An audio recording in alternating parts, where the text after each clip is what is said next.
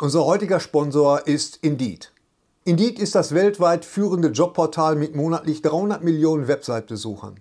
Auf Indeed.com können Jobsuchende kostenlos nach Stellenanzeigen suchen, ihren Lebenslauf erstellen und Informationen zu vielversprechenden Arbeitgebern erhalten. Und für Unternehmen ist Indeed der ideale Partner, um mit leistungsstarken Tools schnell und einfach neue interessante Mitarbeiter zu finden. Tools wie zum Beispiel Premium-Stellenanzeigen. Mit Premium-Stellenanzeigen wird deine Stellenausschreibung besser sichtbar und du erhältst sofort eine Liste von potenziellen Bewerberinnen und Bewerbern, die zu deiner Stellenbeschreibung passen, einschließlich deren Lebensläufe. Und hier unser Angebot.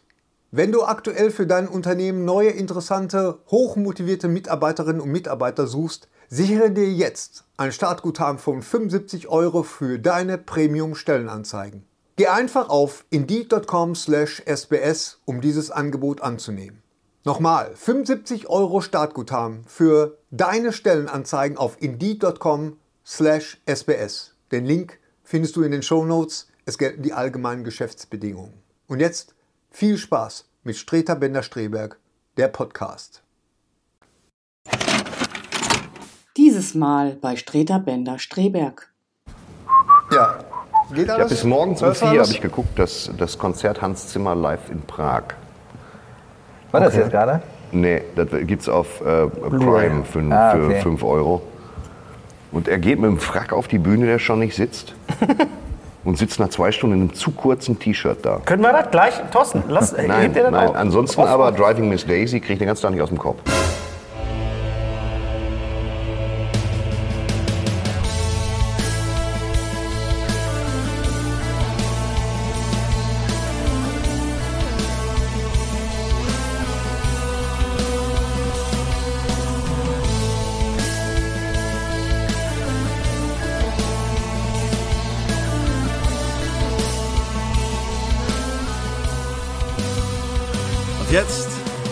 Streiter Bender Streberg, der Podcast. Mit Thorsten Streiter, Hennes Bender und Gary Streberg. Okay, ready? Hallo und herzlich willkommen zu 90 Minuten Hardcore, echte Gefühle. Entschuldigung, mein Bestes ist mir jetzt nicht eingefallen. Willkommen zu Streter Bender Streberg. Wir haben einen, es ist ein Wunschgast, oder? Schon lange, ewig schon. Ja, längst wollten wir überfällig. Ihn haben und das Timing könnte nicht besser sein, denn sein neuer Film ist auf Netflix raus. Herzlich willkommen, Peter Torwart. Ähm, ganz kurz um reinzuhauen. Am 23. Ich weiß gar nicht, wann ihr auch Ja, ja. Also, ja, ja, Ja, ist raus. auf- der ist- Ja, das war schon. Das war schon, der ist schon raus. Ja, In dem Moment, okay, wo alles klar. das alles, ja, muss man Völlig ja andere Zeitebene. Naja, Starttermin, er läuft auf Netflix, Genau. nicht im Kino. Ja. Aber ähm, da reden wir äh, gleich drüber.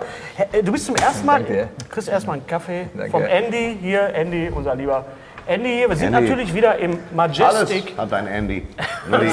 Alles es geht echt wirklich Oh, bis nach Mann. Wir sind im Majestic in Waldrop. Du bist zum ersten Mal im Waldrop? Ja, nein, ey, ey, du, ich bin mir gar nicht sicher. Ich bin äh, bestimmt hier schon mal äh, in meiner Jugend gewesen.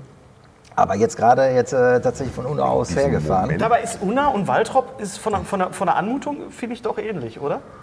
Genau wie Lünen-Brambauer. Ich fühle mich auch total wohl Ferne. hier und heimisch. Aber ich, ich wohne ja tatsächlich seit 30 Jahren nicht mehr hier. So, ne? Also ich habe dann äh, in München gewohnt und dann in Berlin und dann in Köln und jetzt wieder München. Aber ich bin ständig immer wieder hier. Also äh, so sicherlich ähm, Ist mit dem Revier verbunden. einmal so im Monat fast. Also von daher. Ja. Meine Mutter hat heute Geburtstag, also hätte dann an dem. Tag, wo der Film rausgegangen ist, herzlichen Glückwunsch Glückwunsch. Deswegen, äh, deswegen habe ich zwei Gründe hier zu sein. Jetzt gerade. Ja? Das ist so super. Das ist sowas von Weil sie das wahrscheinlich auch gucken. Was macht denn mein Sohn? Ähm, wir sind im Majestic, das ist jetzt ein Theater. Ähm, war früher, Andy, sag nochmal, ganz früher war es ein Lebens... Früher war es ein Kino, dann war es ein Lebensmittelladen und dann war es ganz äh, lange Zeit, und das weißt du am besten, weil du hast hier, glaube ich, in deiner ersten Sendung gedreht. Für deine erste Sendung hast du hier gedreht. Pass auf, zu aller, allererst war das ein Kino. Ja, da waren hier. Balkone. Ja. Und dann wurde das Ding äh, verramscht für alles Mögliche. Und bevor es wieder, bevor Andy äh, sich einen Bruch gehoben hat am Majestic, das meine ich gar nicht böse, Unterstützung, Liebe, Top. Ähm, war es eine Videothek. Also genau das Genau. Gegenteil von dem, was es sein sollte. Und das war hier etwa, waren die ganzen Schmuddelfilme hier. Zorro war wollte der grad Zwischenmann sagen, hinter Das und ist auch, man, riecht das Ja. auch ein bisschen so. Ja. Hat ja Und äh, Ja, in der Ecke bin ich natürlich auch nie drin gewesen. Ich habe nur gehört. Ich habe auf, auf Blaupausen gesehen, dass hier die Porno-Ecke war. Und äh, jetzt ist es wieder das Majestic. Und da schließe ich auch natürlich wieder so ein bisschen einen Kreis zu dir. Ne? Videothek spielt in Bang Boom Bang natürlich dir eine- gehört das eine Gebäude. wichtige Rolle. Und jetzt noch ein kleiner Fun-Fact. Wir vier Pansen sind zusammen in einer Dokumentation, ich weiß gar nicht, ob du das weißt, demnächst auf VHS. Ja, schönen Gruß vom André Ja. Rüssler. Ah, ja, super. Ja. Ja, cool. Fast so wie Arsch auf Arsch. Ja, aber er hatte mir was gezeigt, da wart ihr aber noch nicht, äh, er hatte mir so, so, so, so einen Zusammenschnitt gesagt, Wir werden oft mit. weggelassen bei Mitschnitten, dass man Aber dann, ich weiß die nicht, wann Leute habt nicht ihr das direkt denn vom gemacht? Kopf Weil ich habe das schon ein bisschen länger her, dass Ja. wir das, Das ist gemacht bei uns haben. auch schon ein bisschen Februar länger her. das Ja. Februar, Februar glaube ich. Ja, Februar, wir waren im März gemacht. Ach geil. Wir waren im Bali-Kino in, in, in, in Bochum, also im, im Metropolis. Jetzt. Im jetzigen Metropolis Ja, damals, genau. Bali. Wir reden viel über äh, Kino, wir reden über Netflix. Ähm, was war der letzte Kinofilm, den du gesehen hast? Außer jetzt Blood Red Sky? Ja, kann ich euch genau sagen. Ich habe Catwiesel gesehen äh, mit meiner Frau und meinem Sohn. Meine Frau spielt mit und mein Sohn äh, Oh. hat, hat sie begeistert gesehen, aber er hat sie von vorne bis hinten kapput gelacht. Bist du ein Cat, Catweasel-Fan? von Ja, ja, ja, ich fand das früher wirklich sehr witzig. So. Ja. Da hieß so der Junge noch Eulengesicht und so. Und Ja, äh, ich fand das immer Harold. Im Original hieß er Carrot und auf Deutsch hieß er Harold. Genau, aber er hatte ihn immer Eulengesicht. Ja, genannt. stimmt, Ja, ja, genau. Nee, ich fand das super und ich fand das auch geil, dass das jetzt, ich, äh, mir hat ja auch Spaß gemacht jetzt so. Also ich fand das gut, aber mein Sohn hat sich von vorne bis hinten komplett kaputt gelacht. Also der ist auf den Humor so was von abgegangen. Mhm. War geil. Ist das was, was du dir auch äh, vorstellen könntest? Mal so ein, so, ein, so ein Jugendfilm, so ein Kinderfilm? Ja, also, Bang Boom Bang Kids? Also ich, ich bin ja momentan tatsächlich dazu äh, verdonnert, immer mehr was zu gucken. Und ich finde es halt toll, wenn man Filme findet, die auch, auch mir Spaß machen und so. Ne? Und also klar, wenn du die Pixar-Nummern Ja, siehst und so, sagen. Da, habe ich selber Spaß dran. Oder jetzt auch hier diese ganzen Illustration oder Illustration, Mhm. oder wie die heißen, da, der, der Minions und so. Da freue ich mich jetzt auch drauf, wenn der neue kommt und wenn ich da mit ihm ins Kino gehen kann und wir gucken die immer wieder. Und ich habe da selber Spaß dran. Also äh, wo ich jetzt merke, wie er sich dafür interessiert, will ich das jetzt grundsätzlich nicht ausschließen, aber ich muss schon auch selber, also ich kann nur Filme machen, die ich auch selber wirklich, wo ich selber Spaß dran habe, die ich auch selber gut finde und nicht versuchen zu kalkulieren, was könnte das dem Publikum gefallen und so, das ist halt nicht meine, Wird meine einem Art. sowas denn schon mal angeboten? Kriegst du schon mal Angebote für... Kinderfilme. war der letzte Bulle so einer? Ja, der letzte äh, Bulle war tatsächlich in so ein Angebot. Also ich meine, ich kenne Henning schon seit, tatsächlich habe ich mit Henning Baum, äh, die, die erste Nummer, noch vor Bang Boom Bang, haben wir damals so, ein, äh, so, eine, so eine Episode gedreht für eine Serie, die äh, ProSieben damals dann machen wollte. Das hieß die zwei beiden vom Fach. Und das war, Henning hatten wir direkt, wir haben das in München gedreht, in Grünwald, sollte allerdings im Ruhrgebiet spielen. Ich war da damals noch an der Filmhochschule, der Christian Becker als Produktionsleiter, äh, äh, Produktionsleitung oder die Aufnahmeleitung am Set gemacht. Er wollte unbedingt dabei sein. Die Produktion war die ganz, eine ganz andere. Und äh, wir haben Henning damals direkt von der Schauspielschule weggecastet. Also es war für ihn und für mich das erste, was wir so bezahlt gekriegt haben. damals. ja. Und auch ganz lustig gewesen, Helm, Hil- äh, Hilmi Söser und Henning, also zwei Handwerker, die irgendwo hinkommen und eigentlich alles so kaputt bauen. Das ist übrigens äh, kaputt bauen, das ist tatsächlich ein Ausdruck, von dem mein Sohn erfunden hat. Er baut immer die Lego-Sachen, die ich gerade mit ihm, den Jago, zusammengebaut habe, am nächsten Tag direkt wieder kaputt. Und äh, das, äh, das war lustig. Und ähm, äh, die, ähm, das war eigentlich die Frage nochmal. Die Frage, die Frage war, wann ist Lego auf die Idee gekommen, Attentäter als Spielzeug rauszubringen? Das war das, was Jago, ja. Nee, aber wir hatten ja irgendwie was, was mich da Ob, ob äh, der letzte Bulle so ein, so ein Genau, genau, Auftrags- genau, der letzte Bullet, jetzt kommen wir wieder dahin. Du und äh, Henning und ich, wir sind über die Jahre befreundet gewesen ähm, und äh, Christian Becker wollte unbedingt den letzten Bullen hatte mir das öfter angeboten. Und ich muss zugeben, dass ich da gar nicht so den Bezug habe, also gar nicht, ähm, dass das so jetzt äh, disrespektmäßig rüberkommt, aber ich, ich habe selber wenig Fernsehen gesehen in letzter Zeit und äh, hauptsächlich Kinosachen. Und äh, dann kam Christian an und das war genau zu einer Zeit, wo uns gerade für Blood Red Sky wieder die, Verse äh, die Finanzierung zusammengebrochen ist. Da habe ich gesagt, ich lasse mich jetzt einfach mal drauf an, aber das war für mich schon und ich habe mich sehr, sehr früh mit Henning zusammengetan und habe gesagt, Henning, pass auf, wenn wir das machen, dann äh, muss ich das äh, äh, jetzt auch ein bisschen zu meinem Ding machen. Und ich habe einfach mal den ersten Akt geschrieben. Ich fand das gut, das als Reboot zu machen, weil ich fand eigentlich immer die Idee saublöd, das jetzt nur für die Fans der Serie zu machen, weil ich auch nicht dran geglaubt habe, dass die da so wirklich da ins Kino gehen, sondern dass man versucht, diese, diesen wirklich sehr griffigen Pitch nochmal neu zu erzählen. Und dann habe ich den ersten Akt geschrieben und Henning eins geladen zu mir nach Hause und dann habe ich ihm den vorgelesen. Und äh, da war der gleich Feuer und Flamme und äh, das war, hat dann auch Spaß gemacht, das nochmal wiederzubeleben. Ich muss auch sehen, dass es da so eine Hardcore-Community gibt, die sich da überhaupt nicht drauf einlassen kann. Also da, für die ist das schon blasphemisch, was wir da gemacht haben, wenn du so leichte Änderungen hast. Ich kann das aus deren Sicht sogar verstehen. So. Und trotzdem äh, finde ich, wenn man sowas dann fürs Kino macht und so, dann muss man dann nochmal anderen Gesetzmäßigkeiten dann äh, vertrauen. Äh, Und leider ist es halt so, dass weder Verleih noch ähm, der Sender dann hinterher groß äh, darauf gegangen sind zu sagen, wir müssen auch Publikum über diese Fangemeinde hinaus äh, dann hinterher akquirieren. Die haben sich da auch, das sind interne, das muss jetzt auch nicht sein, die haben sich da gegenseitig nicht mit Beruhm geklickert, was die Promotion dafür anging. Eigentlich hat es überhaupt keine Kampagne gegangen, gegeben. Das hängt aber nochmal an ganz anderen Gründen, weil die beiden da sich untereinander nicht grün waren. Naja, und dann ist der Film jetzt so rausgekommen und ähm, leider, finde ich, hat er eben die Leute nicht so, so erreicht, die so gesagt haben, ach du, gucke ich mir nicht im Kino an, das ist jetzt so eine Serie, die war im Fernsehen und so, verstehe ich vielleicht gar nicht oder für so Fernsehsachen gehe ich jetzt nicht ins Kino und so. Aber äh, ich glaube, dass äh, da mehr Potenzial drin gewesen wäre. Aber hatte ich dann nicht in der Hand. Du hast darüber gesprochen, dass du Probleme eben hattest mit der Finanzierung für Blood Red Sky. Wir haben den Film gesehen. Ja.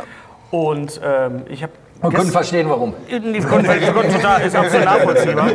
Ich hab, bin gestern noch mal durch diese wunderbare ähm, Una-Trilogie Box durchgegangen, die ja von unseren Freunden von Turbine, bisschen Werbung, gemacht worden ist. Äh, wir, Ja, haben, die sich aber mal den Arsch wir aufreißen. haben Ja, ja, ja, schon so drüber total. gesprochen, was da alles drin ist. Warte, Also, ganz kurz, Klammer auf. Ab- Vielen Dank an den James Bond Club Deutschland. Wer hat denn eigentlich das Kennzeichen Bond da draußen? Nee, jener dort. Ja, das habe ich mir schon fast gedacht, gerade, als ich das gesehen habe. Ja, ganz kommt, kurz. kommt äh, ganz nah dran hier. Ganz kurz, An danke an den James Bond Club Deutschland, bevor ich es wieder vergesse. Die haben mir so eine Premium-DVD-Box geschickt zu Showgirls. Oh, Geiler Film übrigens. Das, Ja, Ein- und da ist einer äh, ein so ein Plakat, ein Plakat drin. Das Plakat kleine mit den Beinen, Pinchen. oder? Das Plakat mit den Beinen, dieses Art Nee, es ist im. Prinzip so, so, dass du es einfach auch nicht aufhängen würdest. Es ist Okay, ein. Plakat, Okay, von, ja. der, Plakat. von der Hauptdarstellerin. Elizabeth Und alles Berkley. möglich. Also ganz, ganz toll, ganz liebevoll. So ein Eimer, dafür tausend Dank. Also ein super unterschätzter Film, muss ich echt sagen. Ne? Also, Der ist, der, ich kann den mittwochs unterschätze ich den und samstags überschätze ich den. Ich bin, mir noch mit, ich bin mit Showgirls noch nicht eins. Das ist die Box von, äh, ja, nicht nur Bang Boom Bang, sondern auch, äh, was nicht passt, wird passend gemacht. Ungeholte Zeit ist drin, es sind halt, äh, wahnsinnig viele Goodies drin. Und dann bin ich mal durchs Booklet gestern Abend noch mal gegangen. Und dann lese ich am Du Ende. kannst das ja als einziger von uns. Ich, weil ich so groß bin oder was?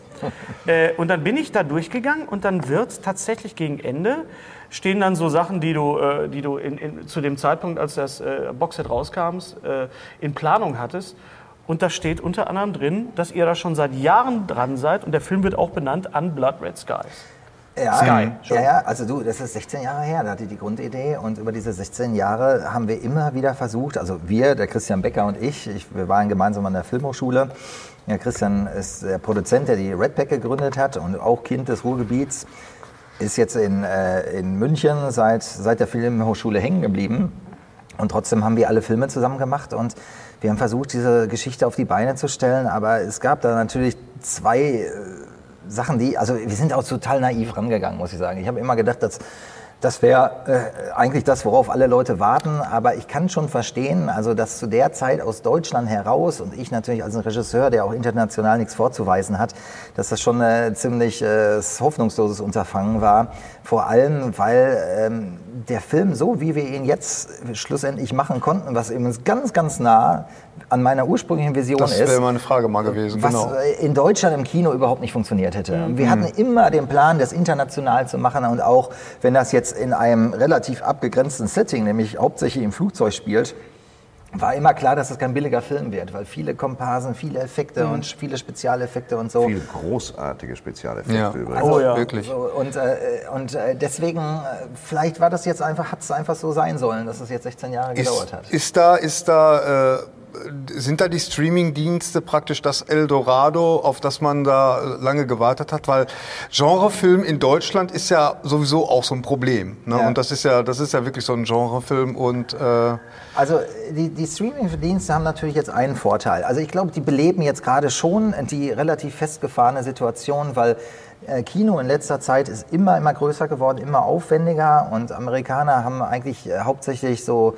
mit ihren ganzen Franchise so verfilmte Marketingkampagnen gemacht und in Deutschland ist es hauptsächlich, hat man, ist man auf Komödie gegangen, immer größer, immer mit den bekannten Leuten und so und auch verständlich. Also wenn dein Kino Starttermin an einem Wochenende hängt und das ist verregnet und so, dass man am Anfang versucht, so breit wie möglich zu gehen und alles so, so Mainstream-mäßig einzufangen, was so ins Kino geht, das verstehe ich total. Aber das hat natürlich jetzt die Filme nicht spannender gemacht. Und äh, mit Netflix ist es zumindest so, dass es erstmal nicht an diesem einen Starttermin hängt, noch nicht mal lokal, weil jetzt gerade unser Film, jetzt Blood Red Sky, ist, der hat halt einen lokalen Bezug, aber sollte auch so einen internationalen Appeal haben.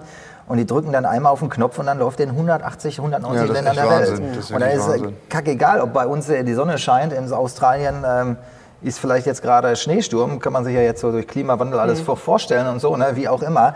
Also das ist schon mal ganz anders. Und du erreichst natürlich jetzt mit einem Produkt, das muss gar nicht so breit sein, sondern es kann wieder spitzer sein, ähm, wieder mehr äh, ähm, also mehr so auf Genre und so, erreichst du natürlich weltweit die ganzen Leute, die sich dafür begeistern.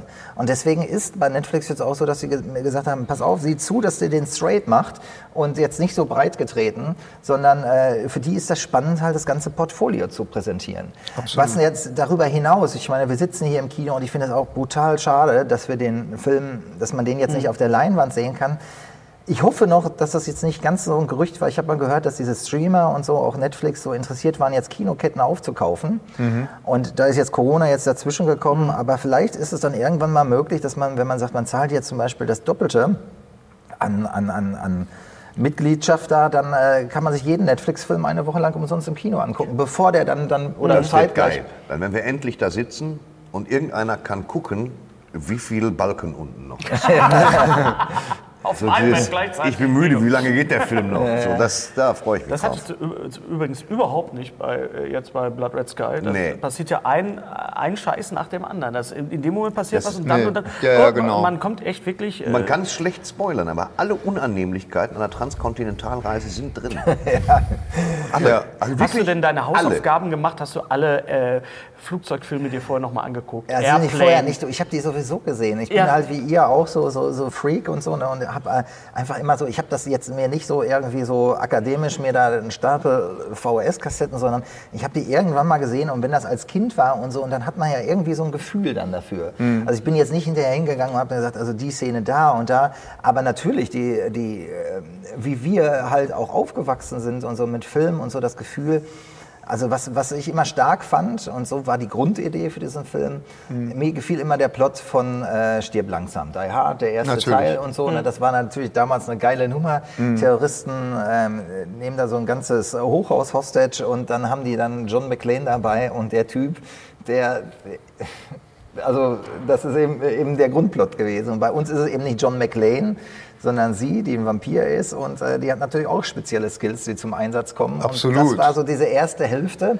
Und so genauso fühlt es sich auch an tatsächlich.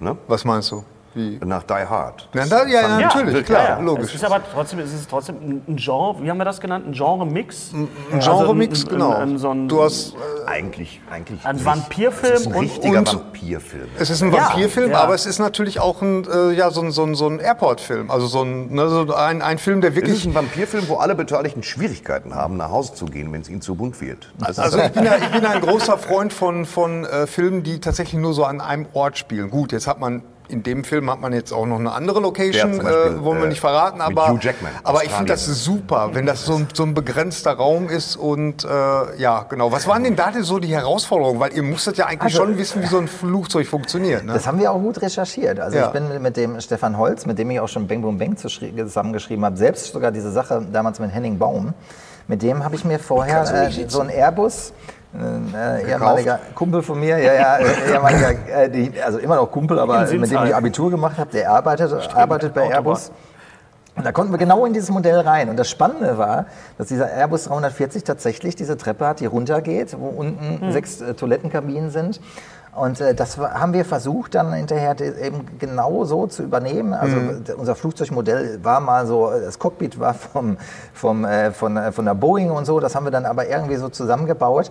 Aber die Schwierigkeit war tatsächlich, diese kleinteilige Action zu erzählen. Und dann hast du nur zwei Gänge. Das heißt, wenn du da eine Figur hast, dann kann die unmöglich vorne sein und dann hinten. Und das war also wirklich wie so Schachspielen, die Figuren das war immer hin und her gut. zu Ja, schieben. ja. Auch das, ganze, und- Si- man, ich weiß ja gar nicht, was das sagen, aber das ganze Sitzreihengespringe, zack, zack. Das war- Ja, zack, zack, und, zack, und zack. ich muss mal echt sagen, die Kamera, und ich achte da auf solche Sachen, achte ich immer. Ne? Einmal schwebt sie wirklich nur so durch die Gänge oder rast durch die Gänge. Und dann gab es aber auch äh, ja mal, wo Ja. die sich, Dreher, äh, wo die ja. gekippt ist. Ja, ja. Ne? Also, Also ja, meine der Güte. Yoshi ne? Heimrath, äh, ein Kameramann, mit dem ich da zusammengearbeitet hatte, wir haben uns von vornherein so blind verstanden. Mhm. Ich war auch hinterher gar nicht mehr bei den Storyboard-Zeichnungen dabei. Habe ich gesagt, Yoshi, mach du das mal mit einem Kollegen hier übers Internet und so, der aus Köln kam. Und dann haben die das gemacht und ich habe mir das hinterher angeguckt und habe gesagt, jo, passt. Also du merkst irgendwann so, dass das, äh, das lief einfach. Aber musst du das nicht beim Schreiben schon äh, vordenken, dass du sagst, okay, die Kamera muss jetzt da sein? Denn immer wenn ich so Flugzeugfilme sehe, Ja. wir wissen ja, das ist, das ist ein Set, das sind mehrere Sets, das ist ja, eine, eine, eine Logistik.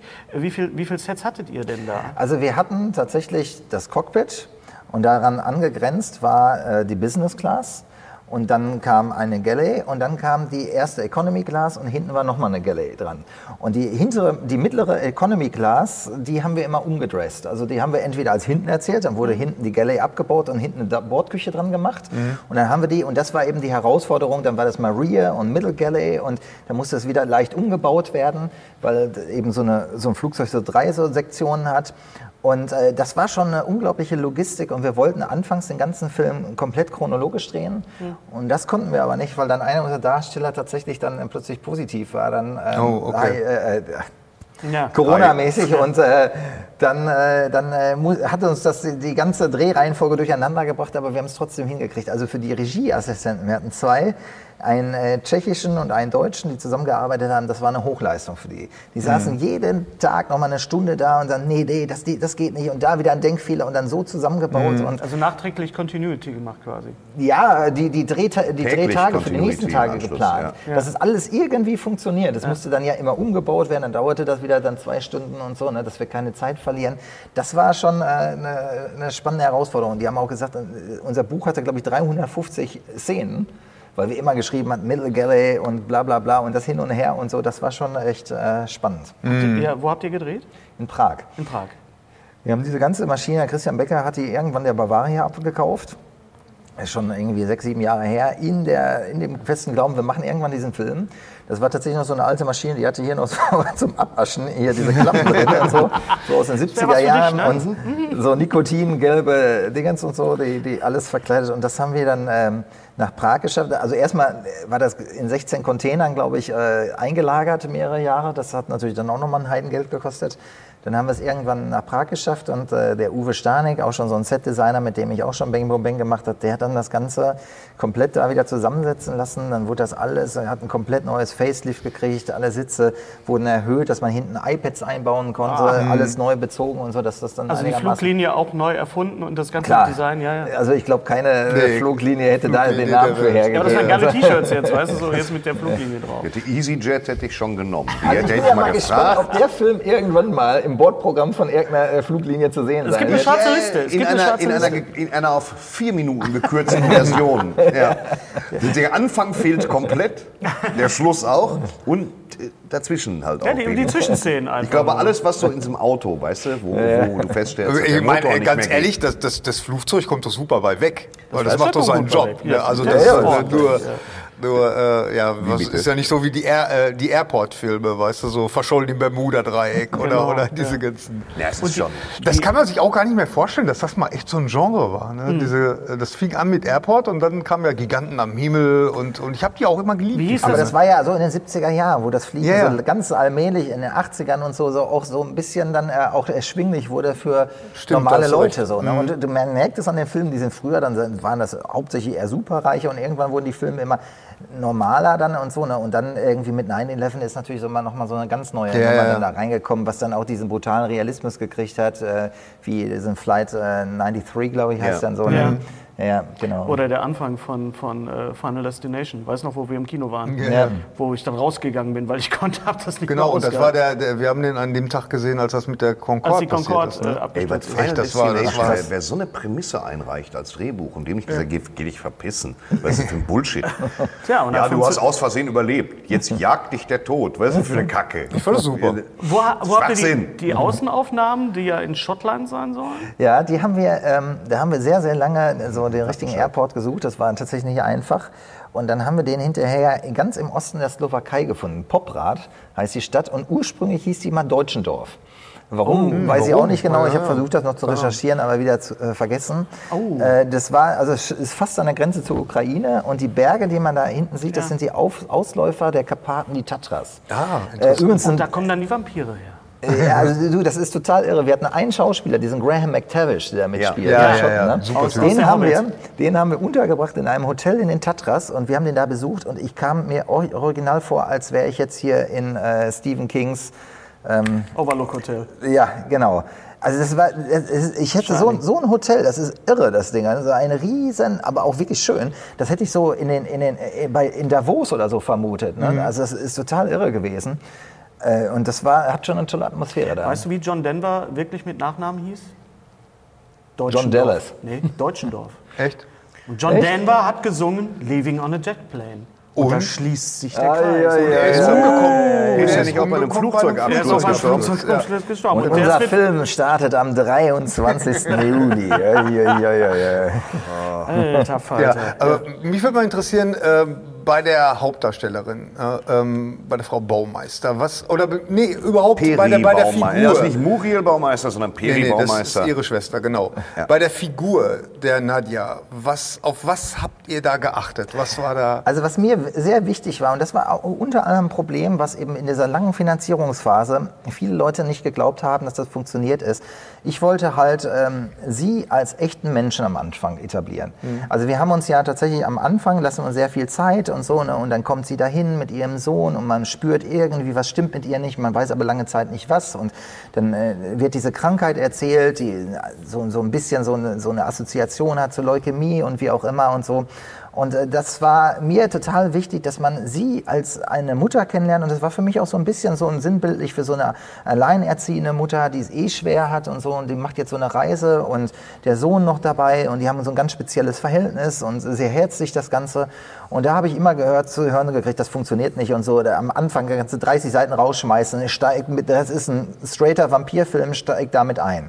Und äh, natürlich weiß jetzt auch dann, äh, die, die Community wird schon wissen, dass es dann, was ihr Problem ist. Und trotzdem ist es die Stimmung, wie man in so einen Film eintaucht. Ja. Und das war mir extrem wichtig, dass man am Anfang ähm, selbst das alles vergisst und einfach so nah an sie rankommt. Ja, ja. Und äh, dass sie auch diese Durchlässigkeit hat, dass man spürt, äh, das ist ein, eine Figur, mit der kann ich mich identifizieren.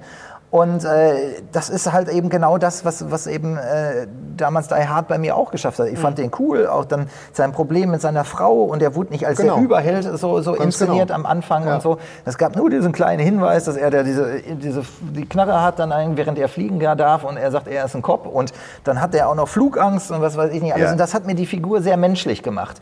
Und das äh, wollten wir hier auch schaffen. Ja, ja, das ist auch gelungen. Also ähm, vor allen Dingen das, das Tolle, was, was mir besonders gefällt, das ist äh, ähm, der, also dieses, dieses Zusammenspiel äh, von, von dem Jungen übrigens, den, den konnte Der ich nicht Junge, finden. der wohl der Junge war wie wirklich Daniel großartig. Brühl, wenn er acht wäre. Findest du nicht auch? Aber ich, ich habe den nirgendwo gefunden. Bei IMDb Brühl. ist Also, der nicht. also das ist total irre. super. Der Junge man kommt aus einer Familie, äh, die, die wohnen äh, da am Fuße des Drachenfells bei Bonn.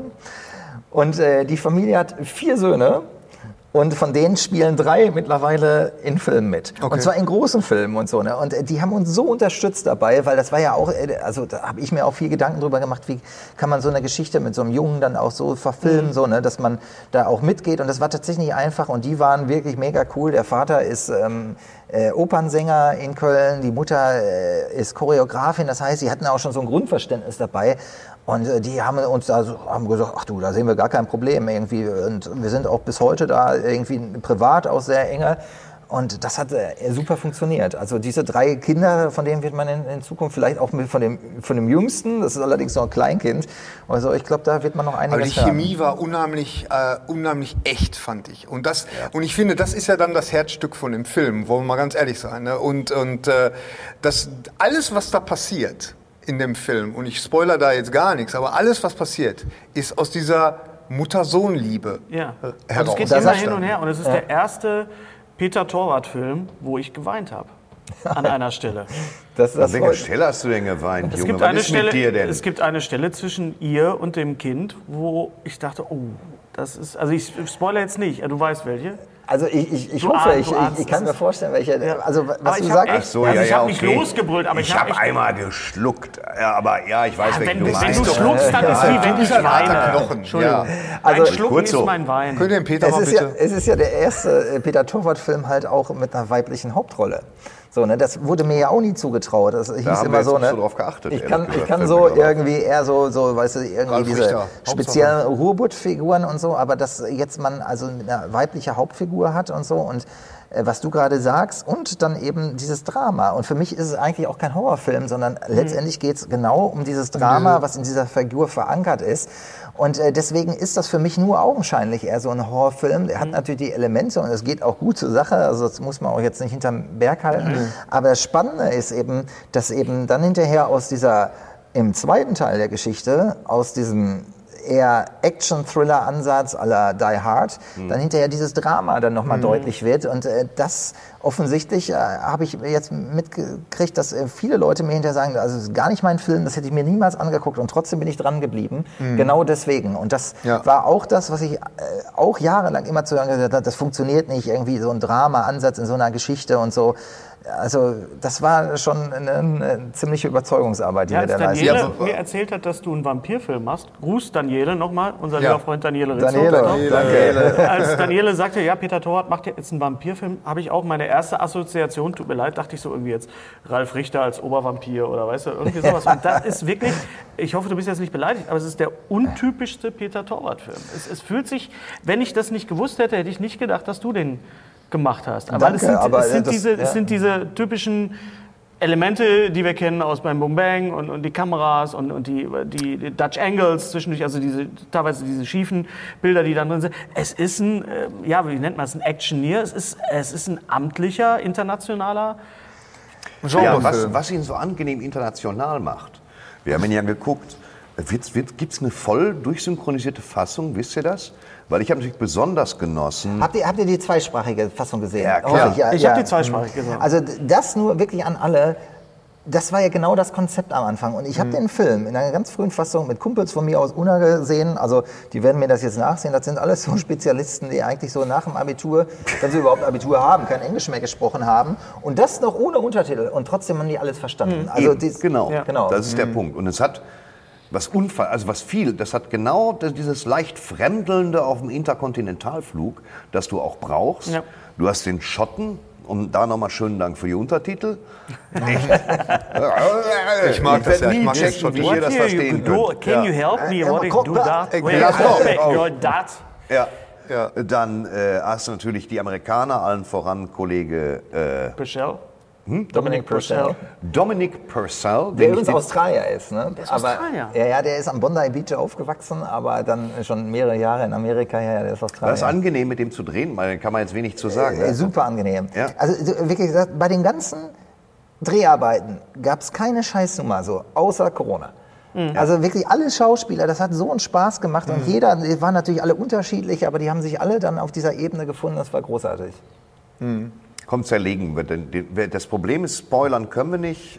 Ähm, Äh, Es gibt eine Sache, die ich gerne über Alexander Scheer sagen würde, aber wenn ich die sagen würde, dann würde ich total spoilern. Ähm, äh, wird dieser Mann demnächst in Hollywood-Filmen zu sehen sein? Leck mich am Arsch, ist das eine Das war Drecksau. der ja schon mal. Ist, der war bei war der denn? Der äh, hat, Piraten der hat, der Karibik. Bei äh, Fluch der Karibik Ja. hat er tatsächlich die jüngere Ausgabe von dem Vater von, von ähm, Johnny Depp, wie heißt er gleich noch in dem äh, Film? Keith Richards. Er hat Keith Richards gespielt, aber die, die, den egal, Jungen. Johnny Depps Figur. So, Ja. ne? Und vor war- allem, weil er ja schon Keith Richards gespielt weil hat. er, Keith Richards, er hatte damals in, ähm, ach Mensch, ich jetzt gerade mit Namen, nee, das, das wilde Leben oder Ja, das wilde Leben. Ja, da ja, hatte er schon genau. irgendwie dann irgendwie Keith. Richards gespielt, so, ne? Und dann haben die wohl das gesehen und haben gesagt, der Typ muss Keith Richards spielen. Und dann haben die das gemacht, so, ne? also Keith Richards spielt ja tatsächlich mit, Ja. ne? der, Ja, der ja. Vater von Johnny Depp. Und dann gab es wohl irgendeinen einen Rückblick, der ist allerdings leider nachträglich rausgeschnitten worden. Ja, er hat ja Keith Richards Disney. gespielt, er hat, er, Aber der- er, David er hat Bowie? Bowie gespielt, er hat äh, ähm, Gundermann gespielt, also auch ganz fantastisch und, und Andy Gundermann Wall. war, Ja. Achso, er hat Gundermann Er war gespielt. Gundermann, Er ja. war Gundermann? Er war Er war Gundermann, er war Gundermann. Gundermann, Er ja. war Gundermann? Andreas Dresen, ja.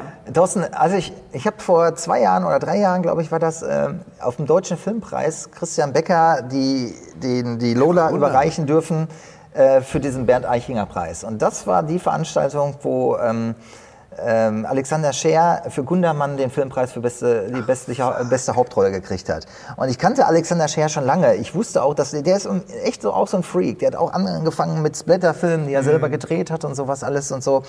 Und dann hat er auf der Bühne eine Show, die kann man noch im Internet sehen. Da habe ich gesagt, geil, das ist Klaus Kinski ohne Arschloch zu sein. Und da war für mich klar, das kann eigentlich nur der machen und so. Ne? Diesen Wahnsinn, Ja. der darüber kommt. Und es gibt ja so ein paar Leute, ne, die dann äh, die das so auch direkt in den Augen haben. Das war so. auch total, irre. es war total glaubhaft. Also Ja. ich, vor allen Dingen, ich, ich fand das ja, ich fand das total toll, dass, dass, der, dass das die einzige Figur war, der gesagt hat, für sich, ja, Vampir. Ist so. Ich ja, mach ja. mal, ich spiele schon mal was an. Aber Also, wir, haben, wir haben da eine geile, wir haben jetzt äh, in München auf dem Filmfest hatten wir eine inoffizielle Premiere. Und das äh, Münchner Filmfest dürfte jetzt eigentlich nur Open-Air-Vorstellungen machen. Und bei uns war drei Tage vorher schon klar, es wird echt gewittern. Es wird nicht nur ein bisschen regnen, es wird gewittern. Und trotzdem hat das Filmfest das durchgezogen. Und ich saß da und ich konnte den Film auch nur semi genießen und so, ne, weil äh, wir saßen da alle mit Regenschirmen, die waren so mit Klarsichtfolie, dass man noch ein bisschen die Leinwand sehen okay. konnte. Und ich weiß ja, wie, wie aufwendig dann diese, diese, diese, diese Soundmixing ist und du hörst eigentlich nur die Regentropfen droppeln und so. Und es hat wirklich mit Beginn konstant durchgeregnet, nicht nur ein bisschen so ja, richtig straight. Und äh, 150 Leute haben sich das angetan. Aber was wirklich geil war, es gibt einmal so eine Nummer, da geht er nämlich runter und sagt zum ersten Mal das Wort Vampir. Dann sagt er 150 Milliliters, she's a vampire. Und in dem Moment so, BOM, so ein Blitz eingeschlagen. Und die Leute, das war, war auf jeden Fall eine geile Nummer, ja. Ja. Unser heutiger Sponsor ist Indeed. Indeed ist das weltweit führende Jobportal mit monatlich 300 Millionen Website-Besuchern. Auf Indeed.com können Jobsuchende kostenlos nach Stellenanzeigen suchen, ihren Lebenslauf erstellen und Informationen zu vielversprechenden Arbeitgebern erhalten. Und für Unternehmen ist Indeed der ideale Partner, um mit leistungsstarken Tools schnell und einfach neue interessante Mitarbeiter zu finden. Tools wie zum Beispiel Premium-Stellenanzeigen. Mit Premium-Stellenanzeigen wird deine Stellenausschreibung besser sichtbar und du erhältst sofort eine Liste von potenziellen Bewerberinnen und Bewerbern, die zu deiner Stellenbeschreibung passen, einschließlich deren Lebensläufe. Und hier unser Angebot. Wenn du aktuell für dein Unternehmen neue, interessante, hochmotivierte Mitarbeiterinnen und Mitarbeiter suchst, sichere dir jetzt ein Startguthaben von 75 Euro für deine Premium-Stellenanzeigen. Geh einfach auf indeed.com/sbs, um dieses Angebot anzunehmen. Nochmal, 75 Euro Startguthaben für deine Stellenanzeigen auf indeed.com/sbs. Den Link findest du in den Shownotes. Es gelten die allgemeinen Geschäftsbedingungen. Und jetzt viel Spaß mit Streter Bender-Streberg, der Podcast. Ja, also die Figur, äh, ja, vor allen Dingen, ich bin mir bei dem auch noch nicht so sicher, ob, äh, ob da nicht nochmal was äh, ist. Das, Sequel, meinst du? Ja, ich weiß nicht. Also, ich könnte mir gut vorstellen. Also ich kann äh, das jetzt sagen, ich, ich ähm, habe ja auch aus Bang Boom Bang nie ein Sequel gemacht, aber Ja, ich habe habe überhaupt nichts dagegen, wenn dann irgendwie Netflix oder Christian Becker, falls es dann einen Autoren oder einen äh, Regisseur geben sollte, der da, da die Ambitionen hat, das zu machen. Ja, ich Gary, würde dann dran. gerne andere Sachen machen. ja, ich setze mich sofort dran. Nein, aber. Aber Gerd und äh, ich hatten die gestern dann auch noch telefoniert und die gleiche, den gleichen Gedanken gehabt. Ja, natürlich. Du bist der ideale Regisseur für eine John Sinclair-Verfilmung. Nach diesem Film. Wer pass- nicht, wenn Schieb du... ihn in ein Franchise. Aber kennt ihr, kennt, jetzt. kennt, ihr, kennt ihr von John Sinclair die, die Fernsehserie? Ja. Ja, na, Pass auf, das ist Was? wirklich. Es gab was- eine John Sinclair Pass auf, pass auf, ich äh, ich muss kurz ausholen. Ich habe irgendwann mal so einen, äh, so einen schwäbischen Regisseur kennengelernt, Alexander Rümmeling, ein guter Freund von mir. Und der kam an, der rannte mir damals im Redpack-Büro irgendwie hinterher und ich dachte immer, was will der von mir? Und so, dann kam der da an und meinte, ah, ich, kann ja, ich bin nicht gut mit Dialekten. Also kam immer auf Schwäbisch, oh, das muss ich sehen. Ne? Und ich so, was willst du denn überhaupt? Ne? Und dann hatte er eine Videokassette irgendwie bei RTL aus dem Giftschrank geholt. Da gab es mal diese Serie und ich sag, äh, meinte, da, da, da meinte, das wäre so schlecht. Und dann meinte er, wenn das so schlecht ist, warum soll ich mir das angucken? Er hat gesagt, bitte guck dir das an. Habe ich das Tape eingeguckt und ich war wie auf dem Trip. Sowas könnt ihr euch nicht vorstellen. Das war noch eine Geschichte, wo Ralf Richter mitspielte. John Sinclair und der Feuerkasper hieß das, glaube ich. Und ich habe das gesehen. Ich war total fasziniert, weil das alles auf solchen Ebenen so dermaßen geil schlecht war, dass ich dann hinterher, äh, wir haben diese, diese Kassette habe ich vervielfältigt, auf VHS damals noch, und habe vorher noch äh, die auseinandergebaut, die, die, das Case dann noch lackiert, dann hinterher golden und dann hinterher verschenkt an verschiedene Leute, die alle so fasziniert waren davon. Und dann habe ich mir den Spaß gemacht und habe einmal in Unna, ich war zu der Zeit in München oder in Berlin, glaube ich, und äh, wir waren damals auch so ein bisschen lustig unterwegs, so, so, ne, so ne? und dann haben wir dann, äh, habe ich dann in Unna meine Kumpels eingeladen, habe gesagt, ich habe was Neues gedreht.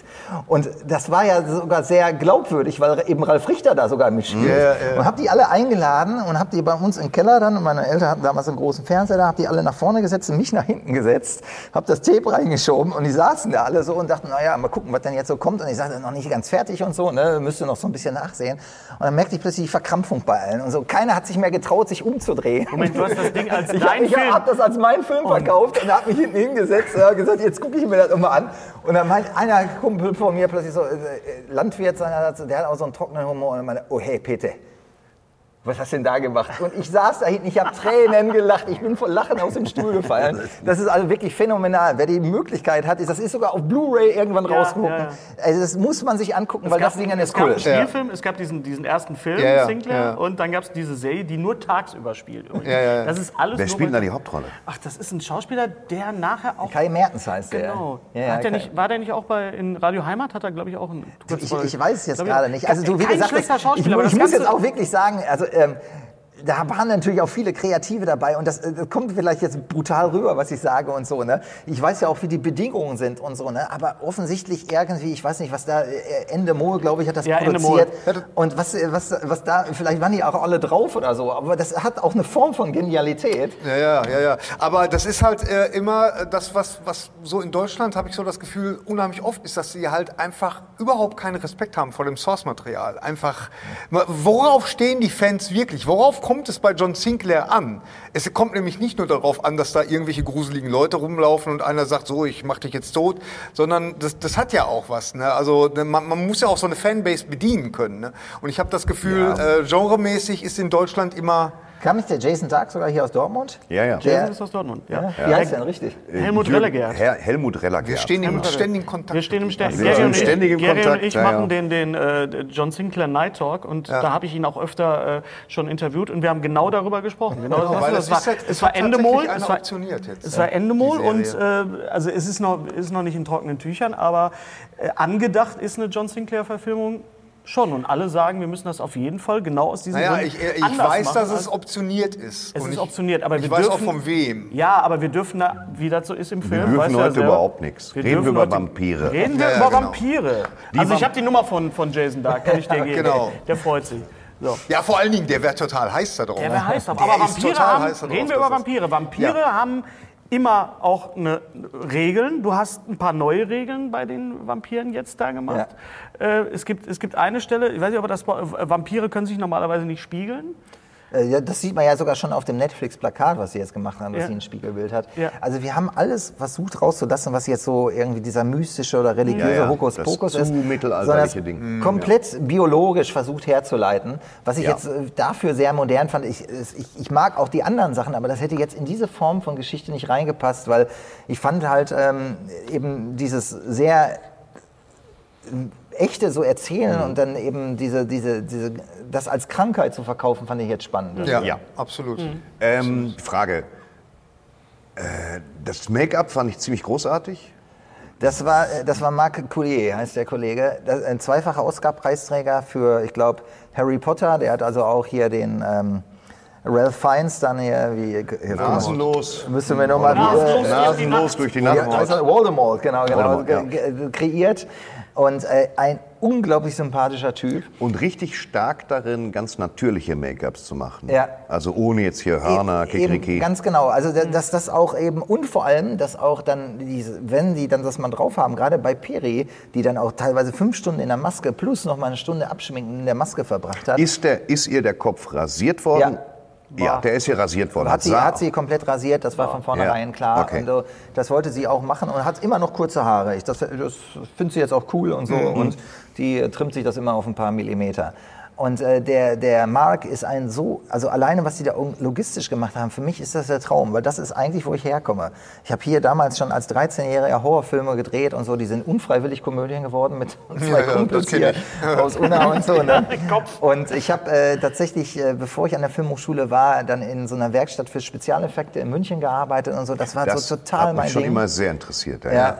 Und äh, jetzt dann mit dem Mark zusammenzuarbeiten und der alleine, der kam mit einer ganzen Armada, 20 Maskenbilder aus England rüber und so und der hatten die irgendwann dann, als es dann in der Hochtouren, dann kam dann da rein und dann waren mehrere Baucontainer und da hatten die ihre Werkstatt reingebaut und da standen nur Büsten rum und die ganzen Silikonteile da drauf. Das war für mich Das war auch alles. Silikon. Ne? Die haben Ja. nicht nur mit Latexschaum oder so Nee, die, gearbeitet. alles wird ja alles jetzt, das Ja. kommt so aus der plastischen Chirurgie, das sind alles Silikonteile und da ist auch kein Mastix mehr, Kleber und so, das sind alles dann so Hightech-Sachen und Mhm. so, aber das war schon großartig, wie die das gemacht haben. Fand ich auch. Und sie, war sie es? Nein. Äh, äh, nee, das ist ja auch unsinnig als Frage. Was denn? Na, ich habe mich immer gefragt, ob sie. Ich hatte immer den Eindruck, dass sie selber das ist, weil sie sehr viel frontal gefilmt ist, wie auch die die Gänge grätscht. äh, was eben wichtig war, ist, dass sie immer die, die, die, diesen Gesichtsausdruck, also dass eben die Maske dann auch das zulässt, dass man trotzdem am, äh, noch emotional was rüberkommt. Und äh, Peri hat fast alles gespielt. Es gab so ein paar Sachen, das war aber auch logistisch so, weil wir konnten auch nicht über Peri die ganze Zeit verfügen. Also die hatte von diesen 53 Drehtagen hatte Peri sicherlich 50, die ist selber alleinerziehende Mutter und so. Und natürlich hatten wir dann Stunt-Double, obwohl Peri fast alles dann selber gemacht hat, aber für die ganz krassen Sachen. Und da hat es natürlich geholfen, dass wir dem Stunt-Double einfach die gleichen Sachen draufgeklebt haben und so. Ja. Ne? Und das ging natürlich dann ganz gut.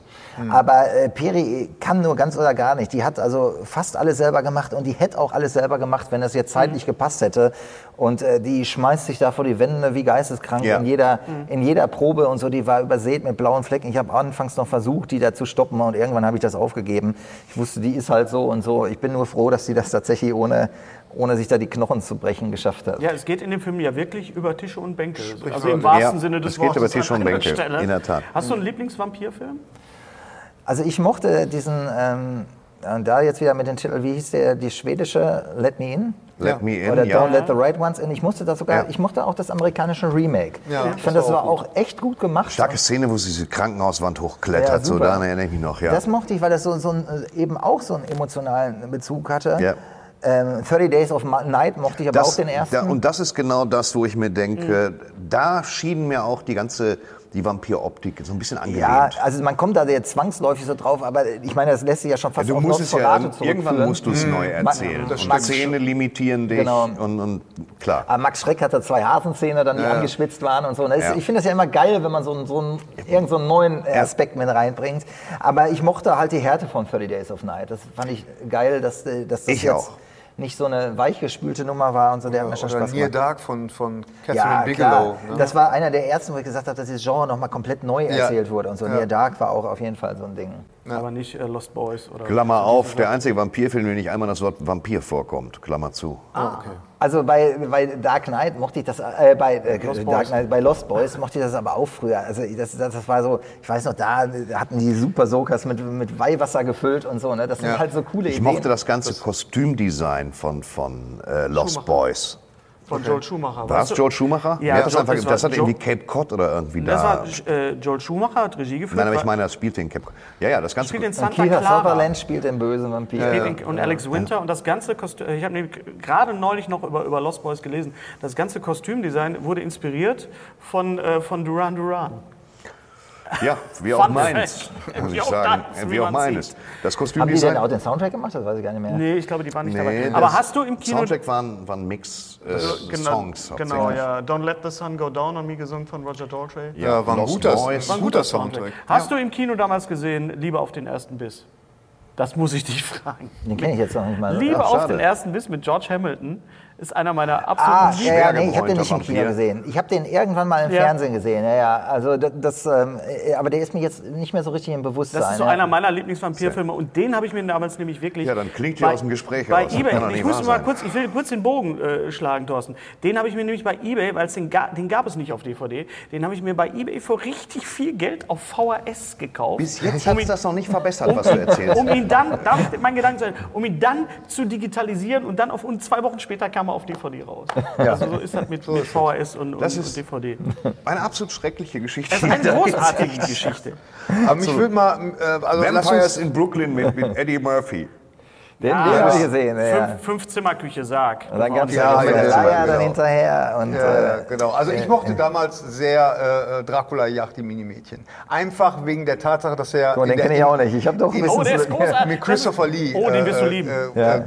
Der, der spielt nur in einer Kirche und, und er Nein, spielt das halt stimmt in, nicht. Ja, aber Christopher Lee. aber- der- Unsinn, was du der- erzählst. der In London, Dracula, der spielt in ganz London. dieser- Der ist. Dracula AD und spielt Anfang der 70er Jahre. Ja. Und, und ist so, halt so, so ein Hippie-Film und, und die Ja. haben versucht, das halt auch zu modernisieren. Ja. Und er ist halt auch sehr, sehr unfreiwillig komisch. Ja, ja, natürlich. und äh, ein Vampir stirbt, indem er äh, gepfählt wird, gleichzeitig in eine Wanne voll Wasser fällt und dabei die Vorhänge aufgerissen werden. Ja, die wollen ganz sicher also alles, sein. die wollen ganz sicher sein, genau. Und er heißt Alucard. Alucard, genau, Alucard. ja, ja. Und dann gibt es Peter Cushing, äh, der spielt dann den Vampirjäger. Und da gibt es eine Szene, die dauert, glaube ich, gefühlt fünf Minuten, wie er Alucard aufschreibt und drunter Dracula und dann die Buchstaben miteinander verbindet. Und alle sitzen da so, oh, ja.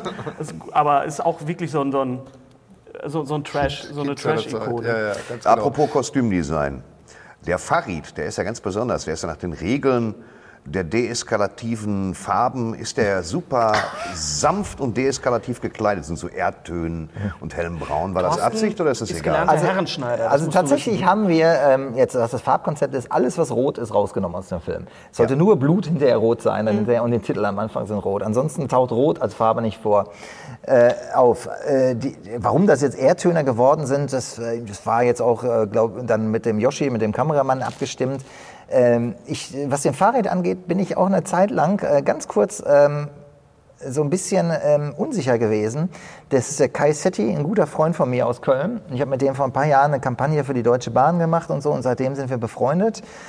Und ähm, äh, jetzt äh, war das Casting und ich wollte den immer haben dafür die Rolle und äh, dann ist das auch komplett glatt bei Netflix durchgegangen und da hatte ich kurzzeitig wirklich Schiss, bin ich jetzt beeinflusst, weil er ein Freund von mir ist oder nicht? Und wir hatten noch einen anderen Kollegen dabei, der war ganz anderer Typ. Da habe ich gesagt, hm, na keine Ahnung, sie sind so sehr unterschiedlich. Der eine wäre eher so sehr shady gewesen und der Kais ist von vornherein so, so super sympathisch und so. Und da hab, war ich echt verunsichert. Und das Tolle war bei Netflix, die Sascha Bühler, die für das Projekt verantwortlich war, habe ich irgendwann die angerufen und habe gesagt, Sascha, pass auf, ganz ehrlich, ich bin gerade echt unsicher. Bitte guck dir die beiden mal an, sag mir doch mal deine Meinung dazu. Und die war so sehr maßnah hat gesagt, nee, Kais, das ist so sympathisch, den will ich da sehen. Und das ist genau richtig, weil man, äh, weil der so eine Lockerheit, so eine Leichtigkeit da reinbringt und so, was äh, für die Geschichte auch sehr wichtig wird am Natürlich. Ende. Und so, deswegen bin ich sehr froh, dass, dass es Kais geworden ist. Ja, Genau. Absolut. Ja, und vor allen Dingen äh, auch, wie er die Rolle gespielt hat und dass dann auch ähm, die Hauptprotagonistin ähm, so ein Vertrauen entwickeln konnte, ja praktisch. Ne? Das Sie geht ja hin und her die ganze Zeit. Ja, also ich glaube, dass das schon ganz wichtig ist, dass eben jetzt auf diese Frage zurück und so, dass man den am Anfang jetzt nicht so als, äh, dass man den sehr schnell sympathisch findet, damit man so eine so eine Orientierung dabei hat. Wenn das auch jetzt so ein Typ gewesen wäre, weil bei den in dem Film ist es ja schon so, dass sehr oft die Leu- Figuren so ein bisschen switchen. Man denkt, der ist das und dann äh, dann wird man äh, komplett dann wieder dann umgeworfen und so. Aber dass man da eine Figur hat, der einfach wirklich ganz offen einfach so sein Ding macht und so und das fand ich ganz ganz spannend. Lieblingsszenen? Bei mir, Windschutzscheibe. Was für eine furiose Idee. Das- ist nicht gespoilert. Nicht gespoilert. Windschutzscheibe, furios.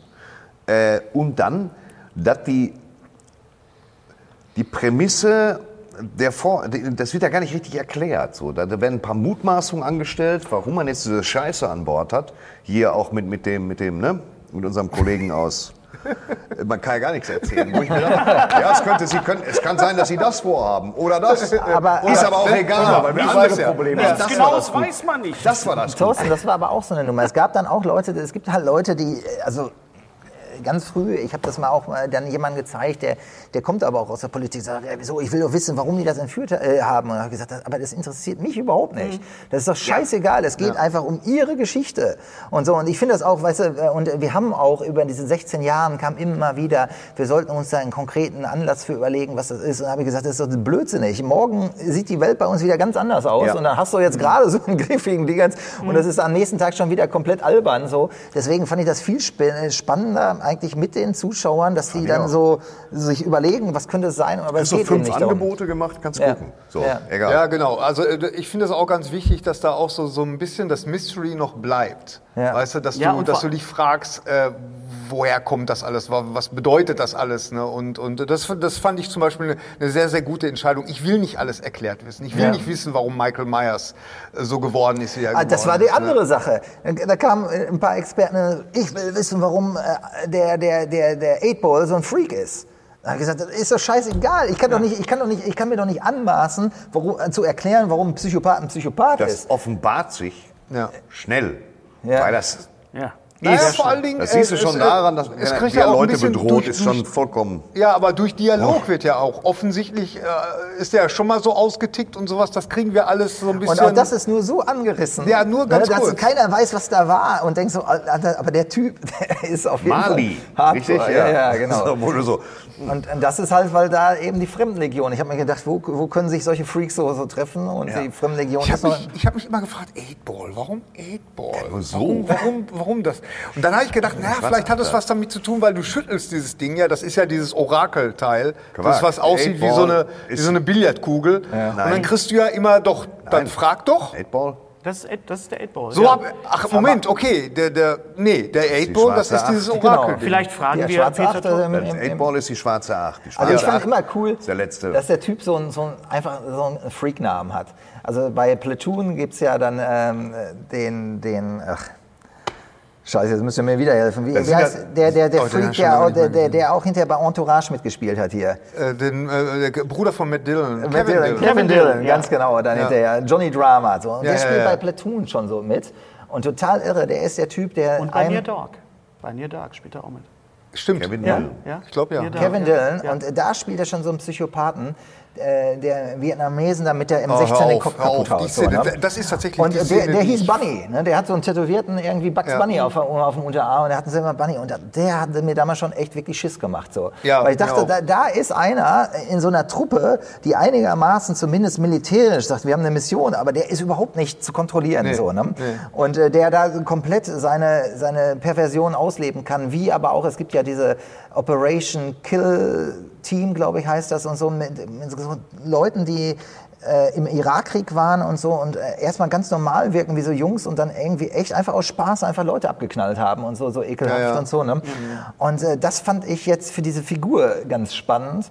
Und äh, da dachte ich, äh, der muss auf jeden Fall irgendeinen durchgedrehten Namen haben. Und dann kamen wir irgendwann über Billard auf diesen 8-Ball, das ist so der, gut, ja. der Eightball. so komplett Ja. seine eigene Bahn rennt. Ja, du ja, meinst, ich weiß nicht, ob du eine Schneekugel meinst. Nein, aber es gibt diese, es gibt, Gary meint diese, diese Kugel, die siehst du ganz oft in amerikanischen Filmen. Das ist, äh, das ist einer, einer, einer äh, Billardkugel mit der 8 Genau, nachempfunden. der Acht. Und die schüttelst du, soll ich das machen, ja oder nein? Und dann sagt die ja, nein oder vielleicht. Die hat oben nie so ein- gesehen. Doch, das kenn ich auch nicht. Die hat, oben so, die hat oben ein Fenster und da sagst Ja. du, so, soll ich jetzt äh, da und da hingehen? Und dann kommt irgendwann, Ja. dann kommt so eine Antwort, äh, äh, vielleicht solltest du das nicht tun oder Ja. so. Und, ähm, Kauf dir eine Aluleiter. Das, das taucht total Tipps. oft auf. Und da, das da habe ich mir in meinem Kopf, äh, ist das halt so zusammengeschwurbelt, ich auch, dass ich Gary- gedacht habe, äh, naja, der, weil der halt so unberechenbar ist. Ne? Ja, weil, aber das ist doch weil- genau das, was, genau. was Peter sagt. Dadurch, dass die Assoziation frei ist, kannst du dem, bist du dem dann auch einfach ein bisschen näher Ja. und hast nicht die ganze Vorgeschichte irgendwie vorgekaut gekriegt. Warum sollte man das, äh, warum sollte man das dann machen? Ja, Weißt du? ja, Es genau. ist ja auch ein Film, äh,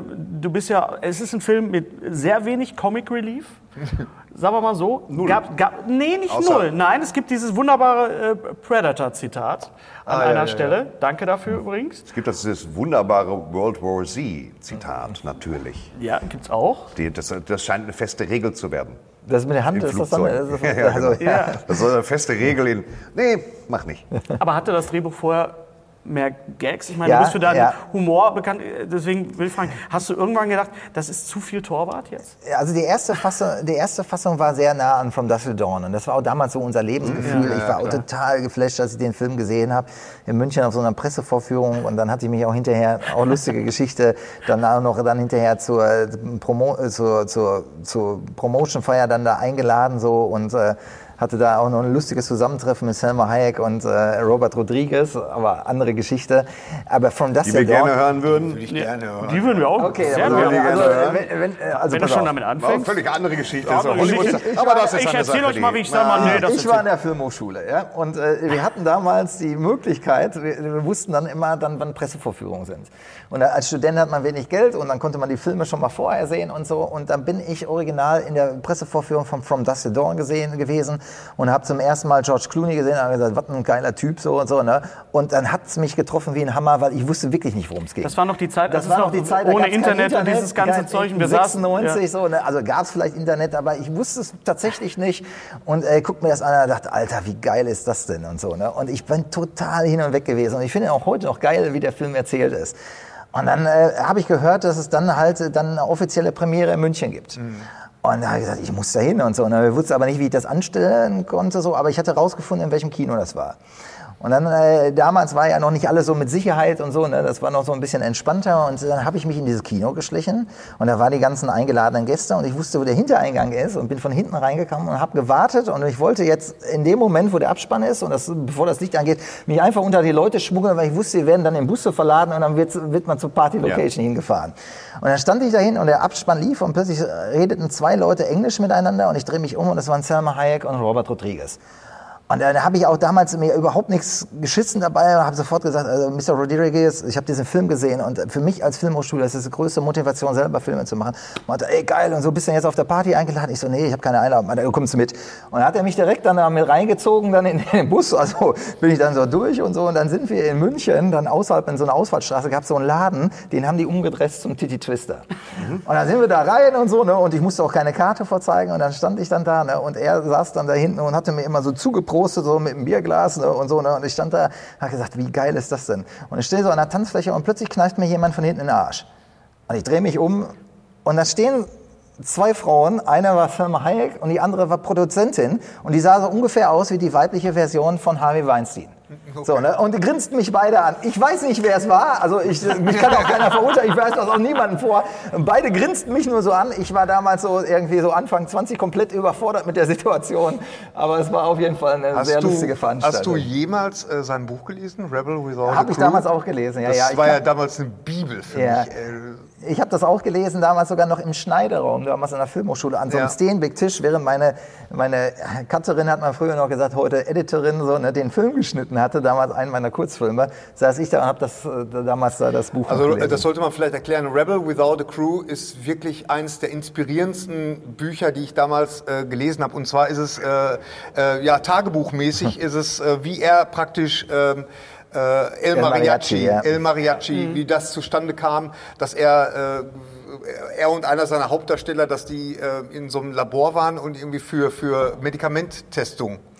Äh, so. Ich habe mich auch als Proband damals zur Verfügung Ja, gestellt. genau. Und, äh, So hat er sein Geld Wir machen verdient. das jetzt. Wir machen das jetzt Ja, alle. und das war gerade zu der Zeit, wo Terminator 2 rauskam, weil da sagte er noch, als er, als er dann aus der Klinik rauskam, wäre er sofort in Terminator 2 gegangen. Super Buch und auch äh, äh, in dem Appendix ist dann noch drin diese, seine berühmte 10-Minute äh, Film School. Weil das wäre jetzt tatsächlich eine Frage. Also Robert Rodriguez ist ja jetzt, äh, weil wir jetzt gerade beim Thema sind, ist ja einer, der eigentlich sagt, naja, nimm eine Kamera und film drauf los.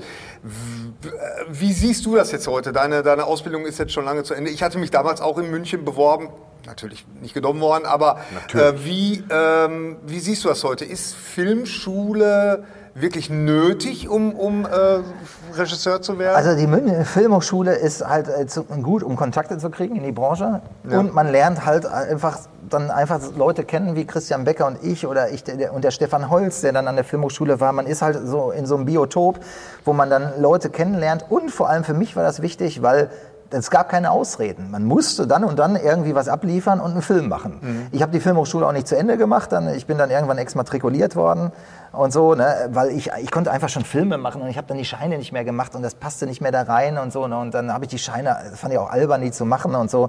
Und äh, dann war das äh, zu Ende.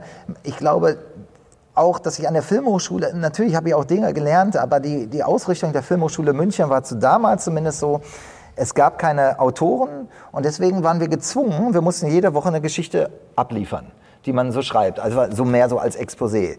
Und das war für mich eine, echt gute Schule, weil da gab es kein Wenn und Aber, man musste die abgeben und da habe ich überhaupt erstmal den Respekt vom Schreiben verloren. Da habe ich gesagt, okay, man, ich setze mich einfach hin, ich muss was schreiben. Und plötzlich habe ich gemerkt, dass mir das Spaß macht.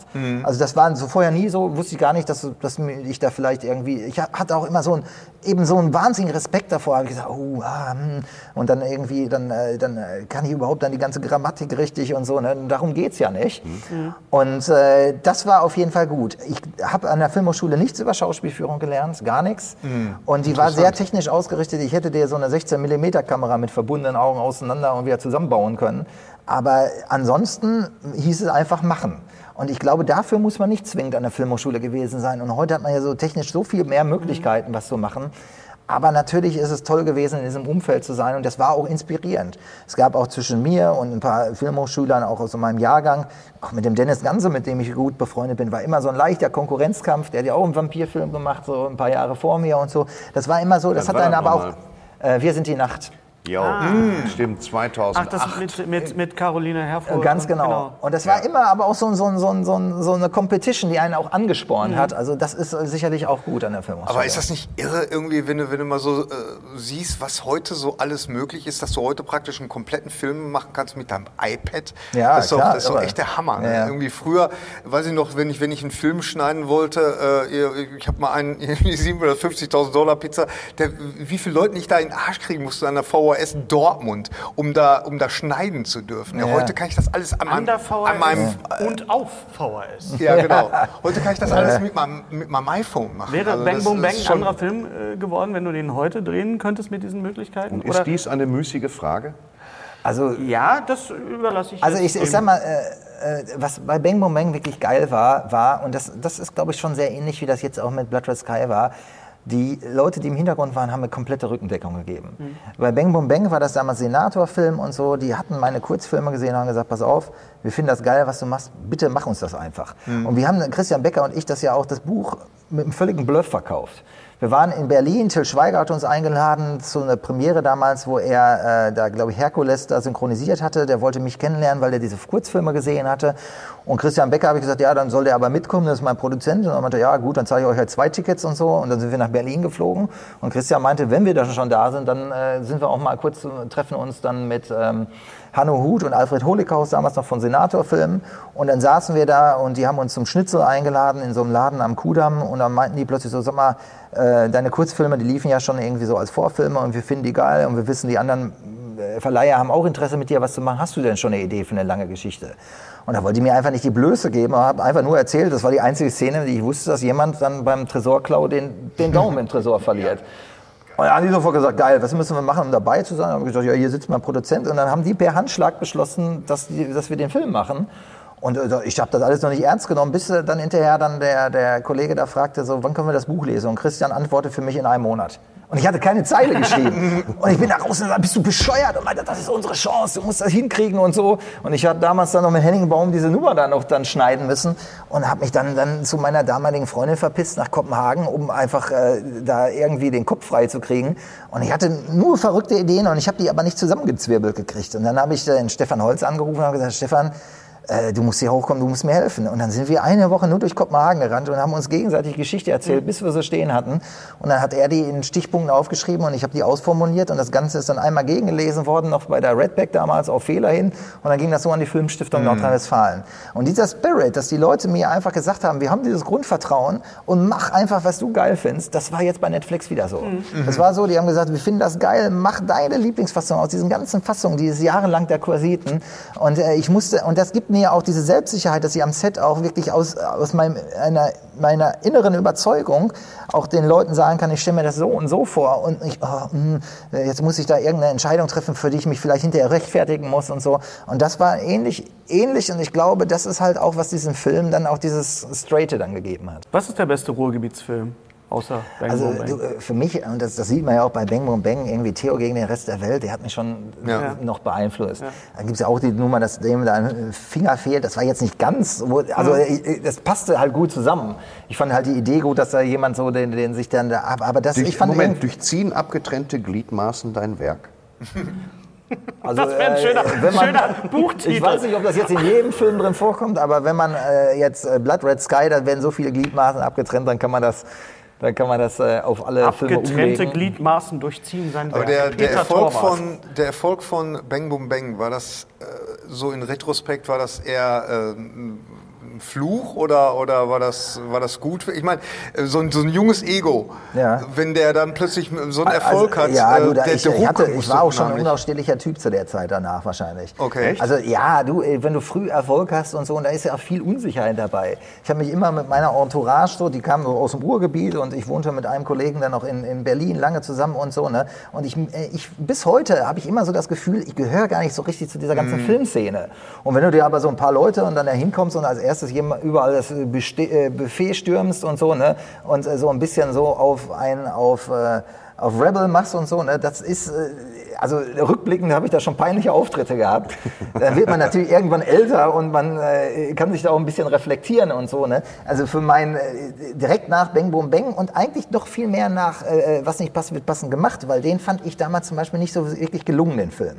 Ich wollte was ganz anderes machen, Der war aber erfolgreicher als Bang Boom ja, Bang. ja, ja, aber de- de- dein Erfolg selber habe ich immer an ganz Sachen. Mir ging es nie um wirklich den Erfolg an der Kinokasse. Das darf ich jetzt gar nicht so sagen, weil das hört sich ja jetzt für Verleiher dann wie ein Schlag ins Gesicht an. Für mich ging es immer tatsächlich, es geht ja immer um eine Anerkennung, die man sucht.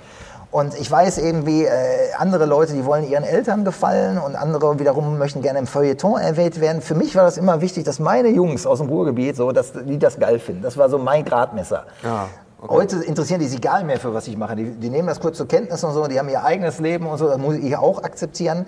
Aber so war das. Und als ich was nicht passt, wird passend gemacht gemacht habe, also ich wollte zu der Zeit, ich hatte tatsächlich alle Ramones getroffen.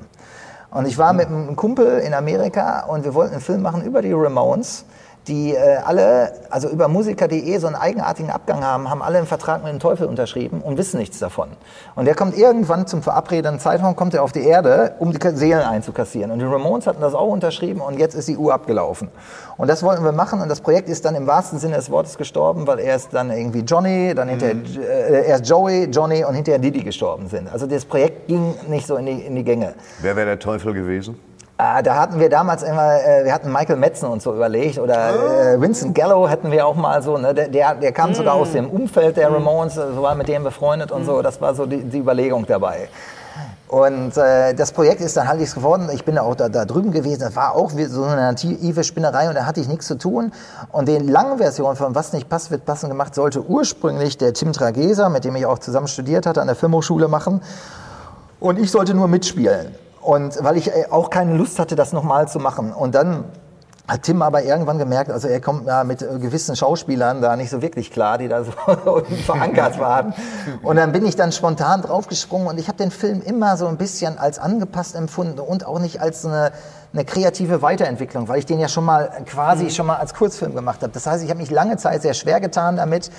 Und dann war ich dann irgendwie so verunsichert, dass, ich, dass das dann äh, noch spezieller war. Also wie gesagt, ich war dann aber auch dann äh, Ende 20, vielleicht, da hatte ich mich auch noch nicht so ganz gefunden. Ich will auch nicht behaupten, dass ich das heute getan habe, aber äh, das war dann auch so eine Phase, wo man, äh, wo ich erstmal damit lernen musste, umzugehen mit Erfolg und Nicht-Erfolg und so und äh, sich davon frei zu machen. Also war, was nicht passt, wird passend gemacht, quasi dein schwieriges zweites Album.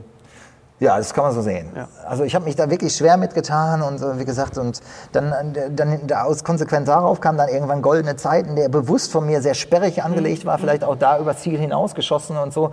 Und ich wollte es dann nicht so ganz einfach machen und so, aber das braucht man vielleicht erstmal, um sich dann wieder so ein bisschen zu finden, um irgendwann einfach wieder ganz locker und, und frei an, an Stoffe zu gehen. Meinst du, dass du Too Tough to Die nochmal auf die Kette kriegen wirst? Mit, Ach, mit du kennst den anderen? Titel sogar? Du, ich habe meine Hausaufgaben gemacht. Ich habe in dem Booklet gelesen. Weißt du? Ich, ich glaube nicht. Also das Nee? war so sehr mit der, deren Bandgeschichte verankert und so. Ne? Und ich, ich weiß auch nicht, ob das Buch heute noch mal so zünden würde. Ich habe jetzt andere Pläne so, ne? aber ich fand das spannend. Ja, also Joey. Ramone in, in, in, in, in New York zu treffen und dann hat er uns abends dann, dann hinterher mit ins International, das war wie CBGB, so eine Rockschuppen. Mhm. Da saß ich da mit meinem Kumpel und damals noch eben auch meiner dänischen Freundin, die da überhaupt keinen Bezug zu dieser Musik hatte. Dann saßen wir und plötzlich kam dann Jim Jarmusch vorbei, so ganz zufällig und dann saßen wir da am Tresen und haben da so gequatscht. Das war schon geil so, ne? Und äh, dann irgendwie dann auch Johnny dann hinterher in seiner Villa von ähm, in, in den Hollywood Hills, der dann ein ganz anderes Leben geführt hat und so. Ne? Und das Irreste war damals Didi Ramone. Didi Ramone haben wir original im Chelsea Hotel getroffen. Und wir kamen da rein und dann lag der Typ da so, ne? der, der, der, der war dann da und der war auch krass auf was drauf und hatte sich immer so alles schon so wund gekratzt und so. Ne? Und der war so der Einzige, der von denen noch wirklich ähm, live getourt ist, weil er auch das Geld brauchte. Und dann lag damals seine 20-jährige Freundin Barbara, hieß die noch, die kam aus Argentinien, die lag da rum, die hatte überhaupt nicht mitgekriegt, dass wir in dem Zimmer überhaupt waren. In dem Hotelzimmer so, ne? Die- war komplett weggespaced. Und äh, dann haben wir da mit dem gequatscht und so, ne? Und irgendwie trotzdem hatte ich den Zugang zu dem. Ich mochte den auch sehr gerne und so, ne? Das war und der äh, komplett Freak. Und der drückte mir damals ein Buch in die Hand, das hieß The Chelsea, Chelsea Horror Hotel. Jetzt muss man wissen, dieses äh, Hotel äh, hat natürlich auch schon äh, Musikgeschichte geschrieben. Ja. Das ist das, wo wahrscheinlich Sid Vicious die Nancy Ah, ja. Spungen umgebracht hat Ja, und so. genau. Ne? Und dann waren wir in diesem Hotel und ich habe dieses Buch gelesen und das las sich wie eine Mischung aus äh, Helge Schneider und David Lynch. Das war wirklich total irre. Ich las das so. Ne? Also eigentlich Jazzclub, oder? ja, also das war total irre. Äh, dann, äh, dann weißt du, dann ist er mit seinem Hund dann irgendwie in den Fahrstuhl gegangen und dann war da eine Oma und so und er unterhält sich mit seinem Hund ganz normal. Das war auch gar nicht kommentiert und die haben da so ein Gespräch und so und dann die Oma dreht sich plötzlich um und dann wusste er, die ist irgendwie äh, ist aus der Hölle geschickt und die, deswegen hat er die mit dem Regenschirm erstochen. Und die Geschichte war, dass also in diesem Chelsea Horror Hotel ist der Eingang zur Hölle und da sitzt Sid Vicious, der ihn unbedingt haben möchte, dass er mit ihm gemeinsam in der Band da unten spielt. Und so. Okay, Das war okay. total durchgedreht, die Geil. ganze Nummer. Aber das war Wahnsinn, ja. Apropos Didi Ramone, äh, was ist dein Lieblings-Hallervorden-Film? ja. Der Evil Kitty, jetzt Liebes, Ja, liebes, liebes, liebes Komitee vom Grimme-Preis, Freier ihr habt meine Nummer. Ich bin im freien Fall. Ja, also Die Also ich habe ich hab unfassbar. tatsächlich Didi der Doppelgänger als mein Lieblingsfilm an der Filmhochschule reingeschrieben. Mutig. Ich habe mich äh, mit meinen Brüdern, wir haben uns kaputt gelacht irgendwie. Ich weiß nicht, es gab so zwei Filme. Das war mein Buddy in Hongkong und da eigentlich nur eine Szene, wo dann er gegen so Karate-Typen kämpft und so und einer von den Bong rennt so vor den Gong vor. Das haben wir immer wieder zurückgespult und so voll Lachen auf dem Boden gelegen. Und bei Didi halt eben diese ganze Nummer, ich brauche mehr Details. Oder wie er da in diesem Stuhl sitzt und so, ne? dann irgendwie so, ähm, äh, so, ne? Also, ne? Das waren diese, diese ganzen Nummern und äh, Didi der Doppelgänger fand ich großartig. Mein Lieblingsfilm war immer Ach du lieber Harry. Den habe ich tatsächlich zwei oder dreimal im Kino gesehen, im Kapitol. Also ich, Ja, finde, ich das- finde Hallervorden auch, äh, unser lieber Freund Phil hat ja auch äh, bei Turbine die ganzen Hallervorden-Filme auch nochmal, und das Geile ist ja auch abgetastet, äh, es ist auch äh, äh, Didi der Doppelgänger in der Box drin übrigens auch. Ja, ich habe mit Dieter Hallervord da den Audiokommentar besprochen. Ist es, ist es die VHS-Version eigentlich? Ich glaube, es gibt, ich glaube, Turbine hat mal was gemacht und zwar, ich, oder ist es, glaube ich, bei Achtung, lieber Harry. Bei Achtung, nee, gar nicht wahr. Bei Achtung, lieber Harry ist die Super 8-Version mit dabei. Ja, kann sein, Die ja. es gab, diese 20-minütige. Also Ja. solche Freaks sind das.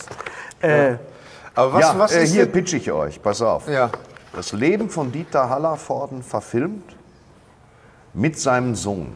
Der sieht genauso aus Johannes wie er, Hallervorden. spricht wie er. Spielt er auch, oder ja, der spielt, der Schauspieler, der spielt, im, im Der Schlossparktheater sieht- in Berlin. also in seinem- in seinem Theater. in seinem Theater in Steglitz, genau. Ich bin neulich am Plakat vorbeigefahren, habe gedacht, ja, Der alte Hallervorden sitzt, sitzt am Computer, schreibt seine Lebensgeschichte auf. Im, im, bei, bei sich im Schlossparktheater. Also, dabei also gestört. war mir zum Beispiel nicht bewusst, guck mal her. Ich, Rückblende, der Sohn, Krieg.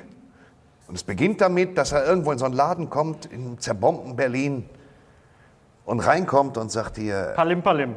Genau, also so würde ich es auch nicht. Und dann ist, das Flasche Pommes, die ganze Ernsthaftigkeit dahinter. So klein, und dann kriegt er so eine Flasche Pommes als, gereicht. ist so, so, so, so ein zeitgeschichtliches Drama und dann kommt er da rein und dann macht es einmal Palim Palim. Diese ganzen Dinge, alles. Lieber vom Dastedor und dreht sich das Ganze und ab da ist es komplett cool. Und am Schluss kommt Nein, aber das ist ja bei Dieter Haller vorne, also ich meine, Springteufel und auch das Millionenspiel und so, der, der, der, der hat ja auch eben, das ist halt das, was ich auch spannend finde, wenn Leute auch was anderes können. Und Genau. so. Ja. Da schwingt ja immer was mit dann, ja. Und vor allem immer so als, als, als Alberner und so weiter, wenn du dir wirklich Nonstop Nonsense anguckst. Ich meine, diese Filme da drin, ich meine, der macht die Stunts ja Der hat die wirklich Stunts selbst. Und das gemacht, sind ja. wirklich Sachen, da muss man sich nicht irgendwie vor. Ja, das ist ganz vor, viel äh, Buster Keaton. Buster ne? Keaton verstecken. Und, echt äh, ähm, gut, ja. also das, Buster Rhymes. Und Buster Rhymes. Buster Rhymes. Buster Rhymes. Äh, Peter, bevor du jetzt wieder zu deiner Mutter zum Geburtstag Kuchen essen, gibt Kuchen? Gibt schön Kuchen? Äh, Ich denke schon, Kuchen, ja, ja. Kuchen. Wir haben dir noch ein. Äh, ich, wir hoffen, dass du es noch nicht Dann hast. machen wir gleich. Die ähm, äh, von uns öfter erwähnte Firma Turbine hat äh, diese Blu-ray auf den Markt gebracht, Amazon auf dem Mond, mit einem Audiokommentar von uns drei Pansen, mit einem Audio-Videokommentar. Dankeschön. Schenken wir dir. Ich wollte noch mal ein Horrorbuch mitbringen, ich Trottel. Ah, schick sie ihm. Ist Ja. ja richtig geschickt. Ähm, Ja. Pläne als nächstes? Ja, ich habe tatsächlich auch eine Geschichte, die auch so eine lange äh, Geschichte aus sich hat. Und zwar, ich möchte, äh, ich habe, ähm, das nennt sich Godless Rogues. Das ist äh, gespielt so im Ende des Mittelalters, so Übergang so zur Renaissance, wo das ganze Feudalsystem gerade in sich zusammenkracht. Also Und- so wie jetzt? Und es hat schon Bang Bum Bang-hafte Merkel. Züge. So, ne? also, also es ist schon, ein- ist schon, hat schon eine, eine eine Ernsthaftigkeit, also der ganze zeitliche Kontext, aber es ist jetzt keine verfilmte Historie, sondern ist so pure Fiction und auch Entertainment. Und äh, das, das würde ich gerne als nächstes machen. Mal so ein, das ist so mein Abgesang so auf das Rittertum so, und äh, so einen richtig dreckigen Henning, Mittelalterfilm. Henning Baum wäre ein guter Ritter. Äh, Henning Baum hat das ja auch schon mal unter Beweis gestellt. Jetzt muss man mal gucken, natürlich, in welcher Konstellation man das irgendwie verfilmen kann, dann hinterher, ob es international oder spielt zwar in Deutschland und so, aber das ist jetzt so die nächste Herausforderung. Meinst du, du machst nochmal einen Ruhrgebietsfilm? Nochmal einen Also ich würde das überhaupt nicht ablehnen. So, Ja. weißt du, ich bin auch nie so strategisch so dran gegangen. Ich mache immer das so gerade, wo ich gerade einen Bezug zu habe und auch Mhm. so Spaß dran. Also deswegen äh, ausschließen will ich das auf keinen Fall.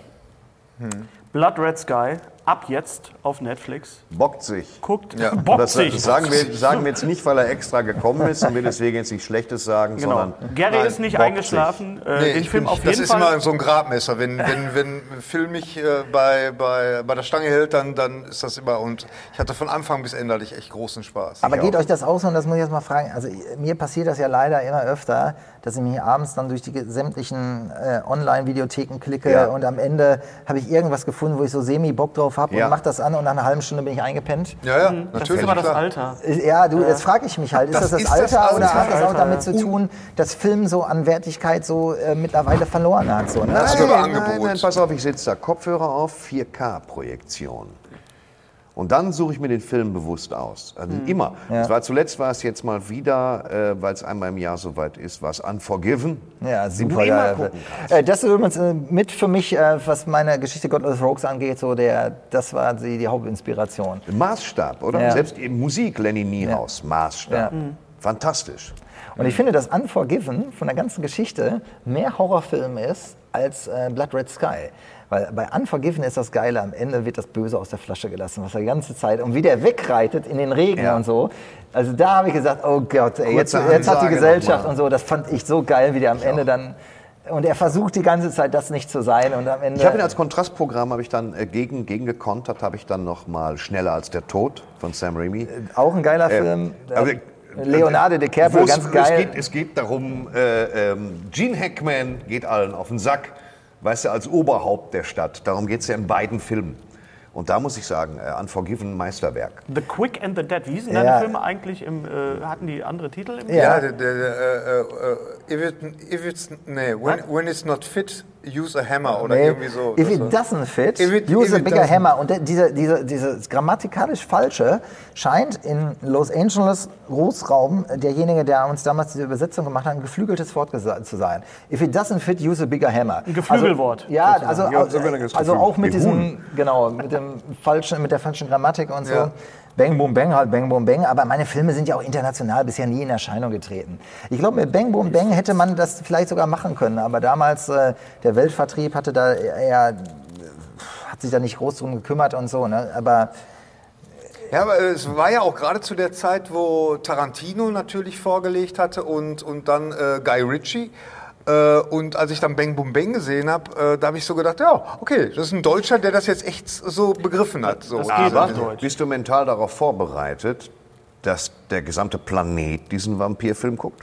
Also ich glaube, mittlerweile bin ich zumindest gefestigter und in mir ruhender, als äh, ich das so mit Ende 20 war. Ähm, und äh, du, ich habe jetzt Bock, meinen nächsten Film zu machen und ich hoffe, dass sich jetzt eben durch Blood Red Sky vielleicht so eine Möglichkeit ergibt, dass man halt auch so einen Stoff jetzt, der auch nicht ganz billig sein wird, weil historisch eben und Darf äh, man fragen, wie teuer Blood Red Sky? Nee, darf man nicht. Ne? Also, Budget. du, ich mache das jetzt einfach mal. Also so irgendwie der Film, der hat dann hinterher, dann, der ist natürlich durch Corona noch mal ein bisschen billiger geworden, aber der hat am Ende des Tages so ungefähr um die 12 gekostet. Wieso ist er billiger geworden durch Corona? Habe ich gesagt, billiger, teurer, Du hast Entschuldigung. teurer gesagt. Das ist, Äh, ich billiger, dann, äh, Da muss ich jetzt mal ganz nein, investigativ nein. nachfragen hier. Nee, äh, du, du, ganz ehrlich, Netflix hat sich da auch nicht lumpen lassen. Äh, Wir sind ja tatsächlich in den Lockdown gegangen während der Dreharbeiten für drei Monate und wir wussten alle nicht, wann das und wie das weitergeht.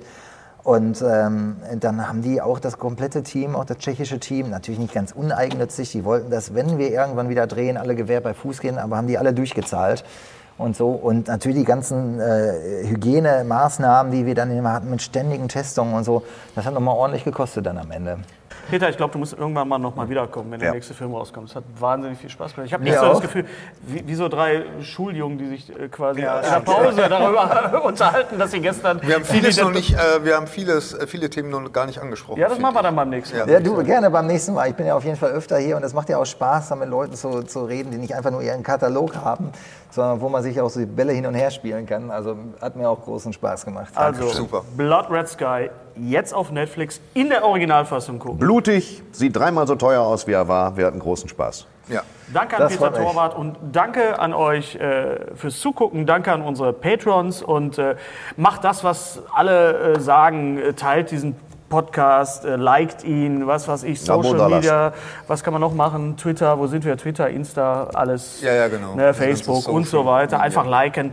Schreibt uns einen netten Kommentar, ja, und dann äh, sehen wir uns beim nächsten Mal wieder. Dieses Mal habt ihr wahrscheinlich mitbekommen, gab es keine Mystery Box. Das verschieben wir einfach aufs nächste Mal. Und äh, wie gesagt, du fährst jetzt schön zu Mama. Ja, muss Kuchen, ich. Kuchen essen. Muss ich, muss ich. Ja, mein Wir Sohn ist auch da, der hat wahrscheinlich mittlerweile die ganze Bude auseinandergenommen. Meine Eltern, ich weiß nicht, ob sie den noch in Zaum halten kann. Also ich muss auf jeden Fall Ja, okay. zurück. Wir sehen und hören uns beim nächsten Mal. Danke fürs äh, Zuschauen. Äh, wir verabschieden uns mit Gary vorher nochmal. Danke, du alten Bemser. ja, das ist auch Ein Wendler, der du bist. Ja, alt, das ist auch schön Koritke, auch als Berliner. Danke, du alter Wender. Ne? Das ist auch passiert. Ja, Sollen wir die der- Geschichte erzählen, dass wir dauernd Koritke treffen? Dann Ja, wir blenden das wieder machen? ein. Wir Dauernd, blenden das ja, wieder ja, ein. Ja. Andauernd treffen wir Koritke. Die haben irgendwann mal Koritke Vom. Savoy in Köln oder so. Immer, Ja, ja. permanent. Ich glaube, der stalkt euch. Und Ja, den der wohnte eine Zeit lang in Savoy, weil er Dreharbeiten hatte. also, Ja, Ich glaube, wenn er da den, äh, wie heißt das, was in Münster spielt, das drehen die zum großen Ja. Teil ja. Filzberg, Filzberg, und so. Ja, ja. genau, ja, ja. Danke, Peter, war echt toll. Großartig. Ja, Und das ja. Schlusswort Spaß hat wie immer Gary der Streberg. Gary, der Streberg. Alles Gute, auch beruflich. Super. Nun eine Zigarette. Was? Ja. Lutsch mich rund und nenn mich Bärbel, der Podcast. Mit Ständer, Breiter und Rehbein. Be- Berg, Stre... Äh, mit Sträter, Bender und Streberg.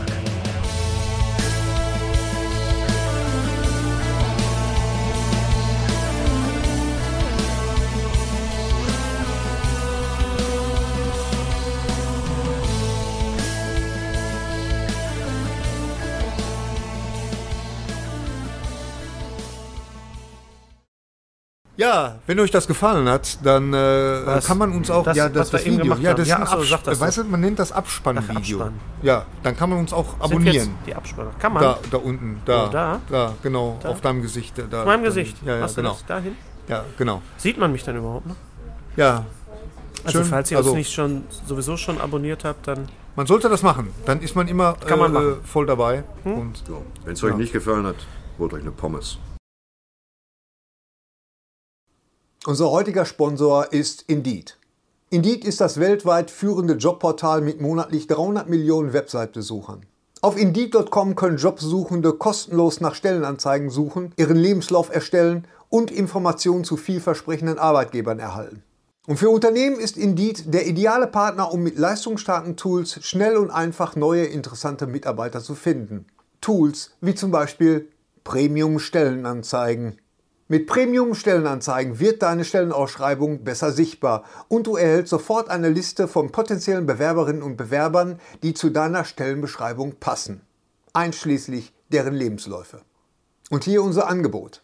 Wenn du aktuell für dein Unternehmen neue, interessante, hochmotivierte Mitarbeiterinnen und Mitarbeiter suchst, sichere dir jetzt ein Startguthaben von 75 Euro für deine Premium-Stellenanzeigen. Geh einfach auf indeed.com/sbs, um dieses Angebot anzunehmen. Nochmal, 75 Euro Startguthaben für deine Stellenanzeigen auf indeed.com/sbs. Den Link findest du in den Show Notes. Es gelten die allgemeinen Geschäftsbedingungen. Und jetzt viel Spaß mit Streter Bender-Streberg, der Podcast.